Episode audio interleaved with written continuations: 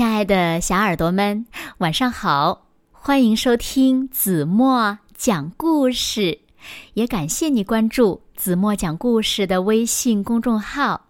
我是每天晚上为小朋友们讲故事的子墨姐姐。都说呀，有趣的灵魂总会见面。那每天晚上听子墨讲故事的小朋友们，你们想不想见到子墨姐姐呢？想不想现场听子墨讲故事呢？本月的十一月二十一号，也就是本周的星期六上午的八点半，子墨在趣趣山谷的四楼中厅等你哦。你会来吗？那天呢，小朋友们不仅可以现场听到子墨讲的好听的故事，而且呀，还有神秘的小礼物哦。想要参加的小朋友，快快给子墨留言吧！记得写上自己的名字哦。还有，如果小朋友们在现场想听到自己的声音的话，可以在爸爸妈妈的帮助下录制一句话：“我要参加子墨姐姐粉丝见面会了。”然后呢，通过微信或者是邮箱发给我就可以了。子墨姐姐期待着你们的留言。和录音哦，哇，子墨也好激动呢。好啦，那还是一起来听今天的故事吧。今天呀，子墨要为小朋友们讲的故事呢，名字叫做《十三楼有只恐龙》。十三楼真的有恐龙吗？小耳朵，准备好了吗？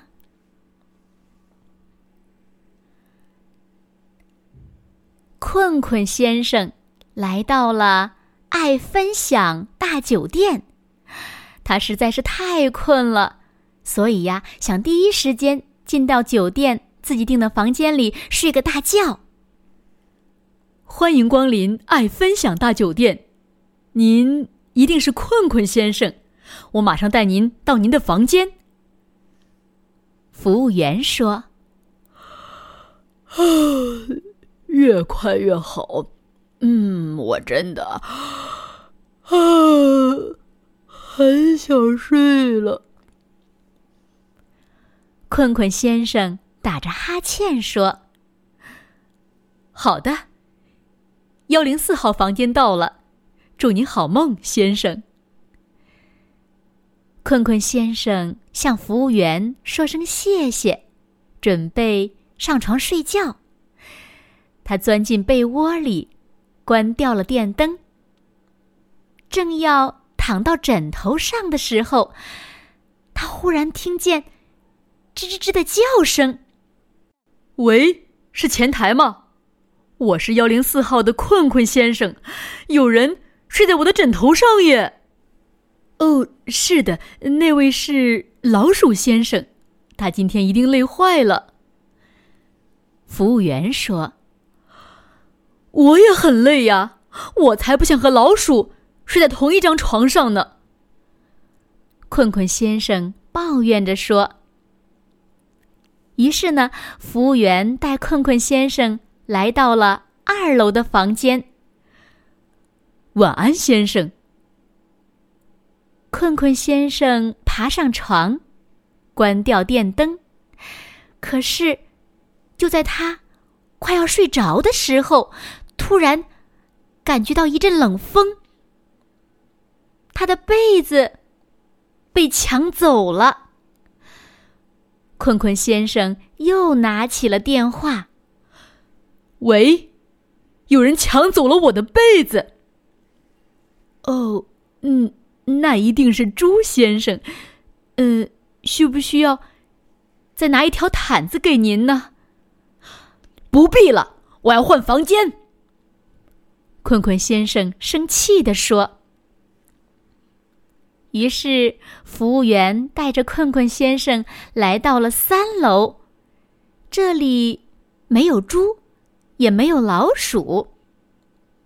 困困先生踢掉拖鞋，爬到床上，正准备闭上眼睛时，滴答，滴答，滴答。哦，真抱歉，我们的天花板会漏水。服务员不停的道歉。这时呢，困困先生正气呼呼的经过四楼的海洋景观房。这一次我要自己找房间。困困先生说：“他在五楼找到了一间。哦，我怕您不会喜欢这个房间的。嗯，当然了，除非您喜欢。”服务员小声地说：“啊，蜘蛛！”困困先生大叫一声：“快，快进电梯里！”服务员说：“嗯，不知道您觉得蜜蜂怎么样啊？”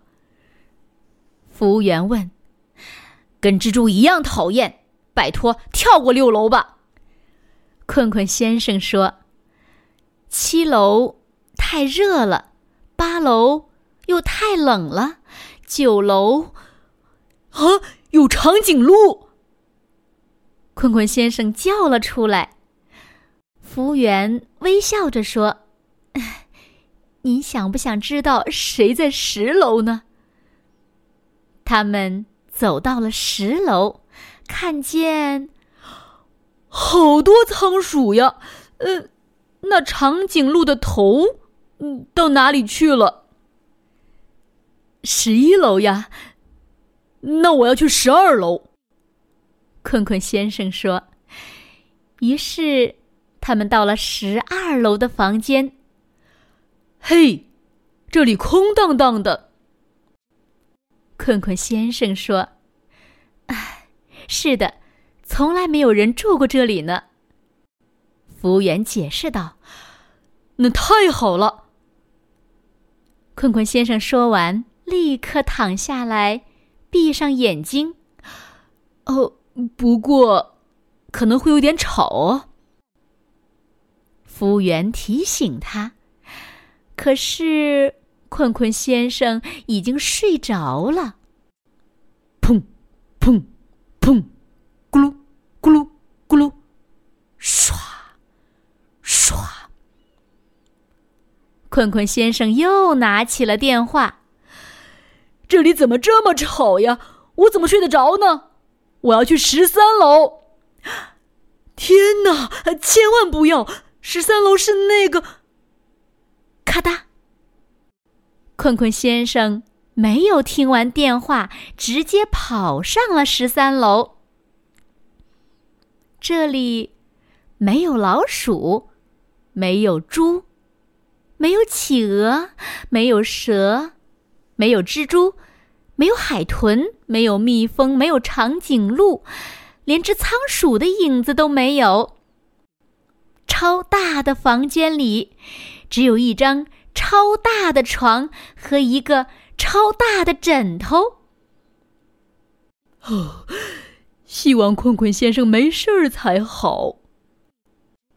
服务员说：“叮铃铃，叮铃铃。”爱分享大酒店的电话又响了。喂。我是住在十三楼的恐龙，有人睡在我的枕头上耶。服务员叹了一口气：“那位是困困先生，他今天一定是累坏了。”